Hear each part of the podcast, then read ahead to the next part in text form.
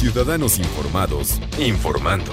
Este es el podcast de Iñaki Manero, 88.9 Noticias. Información que sirve. Tráfico y clima cada 15 minutos. ¿Cuántas veces no hemos escuchado eso y nos lo han aplicado y nosotros pues también a lo mejor lo estamos aplicando a nuestros hijos? El niño gordito es el niño sanito. No llegaba, no llegaba la abuelita a visitarnos a la casa y, mira nomás qué cachetotes. Eres un niño sano, así debe estar. Oye, no, tú estás muy flaco, mijo, tú no tienes cachetes, tú tienes que comer más.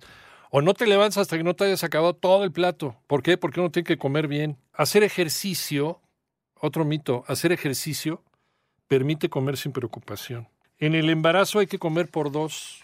O pues, me cuido toda la semana, sábado domingo, me doy una destrampadita. ¿Qué hay de cierto con todo esto?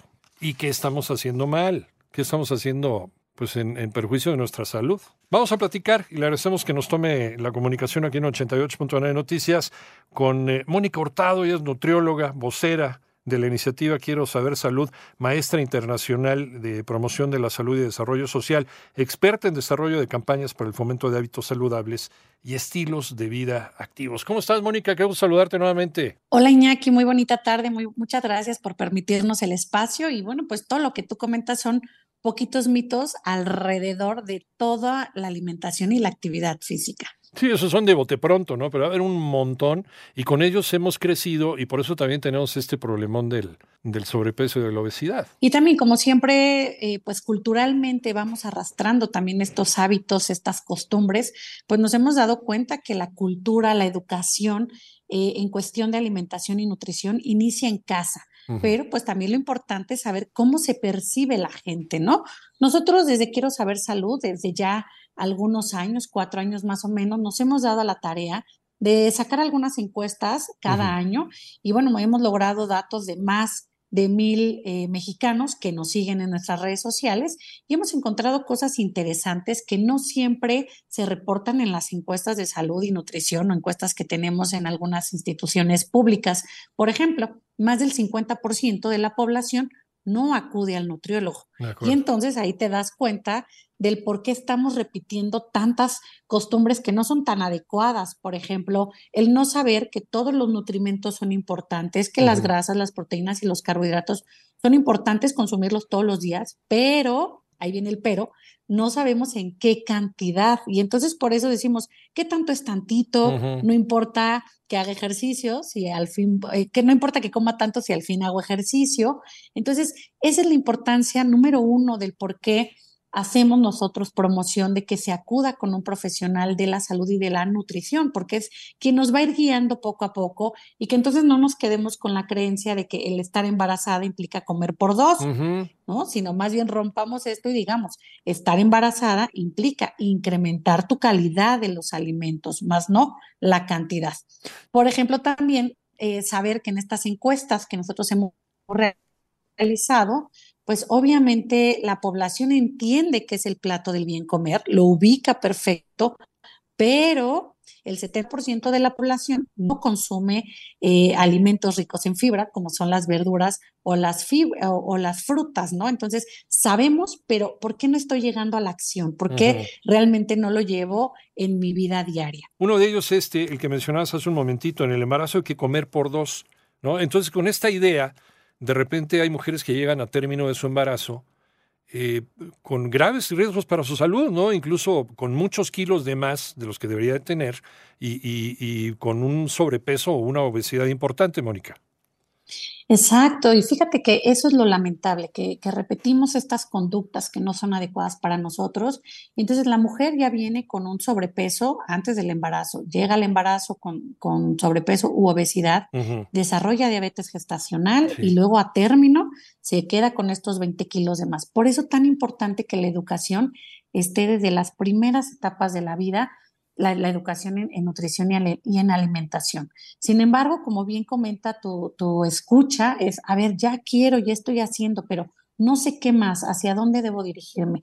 Y es por eso tan importante que, bueno, pues nuestra labor desde las redes sociales y cuando logramos estar de manera presencial es esto, captar a la gente que está interesada y también evidentemente que nos ayuden a transmitir, a compartir este conocimiento, que sepamos que no es difícil, Iñaki, porque a veces creemos de, ah, ir al nutriólogo implica hacer totalmente un cambio en mi vida, gastar más, y no, ahí viene otro mito, ¿no? Que dicen que el comer saludable es caro. Pues es caro a lo mejor si lo vas a comprar fuera de casa, pero si te organizas, compras tu lechuga, tus pepinos y te organizas en casa para preparar todo un día de la semana, créeme que va a ser más barato. Nosotros tenemos infografías donde hemos comparado los precios y resulta más barato y más saludable cuando tú preparas tus alimentos, porque también algo que comentan en estas encuestas es que las personas refieren estar en un peso adecuado, y aquí cuando comparado con las cifras oficiales, ¿no? Por ejemplo, las de actividad física, pues refieren que solamente el 40% de la población es activa. Entonces, no hay un no hay un enlace, no hay una vinculación adecuada entre que yo me considero en peso adecuado y la cantidad de ejercicio que estoy haciendo. La invitación para todos va a ser que siempre acudamos con un profesional de la nutrición. Nosotros les hacemos la invitación que acudan a nuestras redes sociales. Ahí mismo nos pueden mandar mensajes. De pronto tenemos algunos eh, retos y el premio es una, una consulta con una nutrióloga, con un profesional que te va a poder dar seguimiento seis meses, que eso es lo ideal, que todos los tratamientos sean mínimo de seis meses, dependerá por supuesto la condición que tengamos, qué tan elevados los triglicéridos y el colesterol y la glucosa, pero mínimo tienen que ser seis meses. Por eso, por eso decíamos que es un traje a la medida, porque no todos tienen los mismos números de triglicéridos y de colesterol, ¿no? Entonces eh, habrá quien necesite un, régimen distinto al del otro. Y, también podríamos empezar por cambiarle los nombres con los cuales estamos acostumbrados a vivir.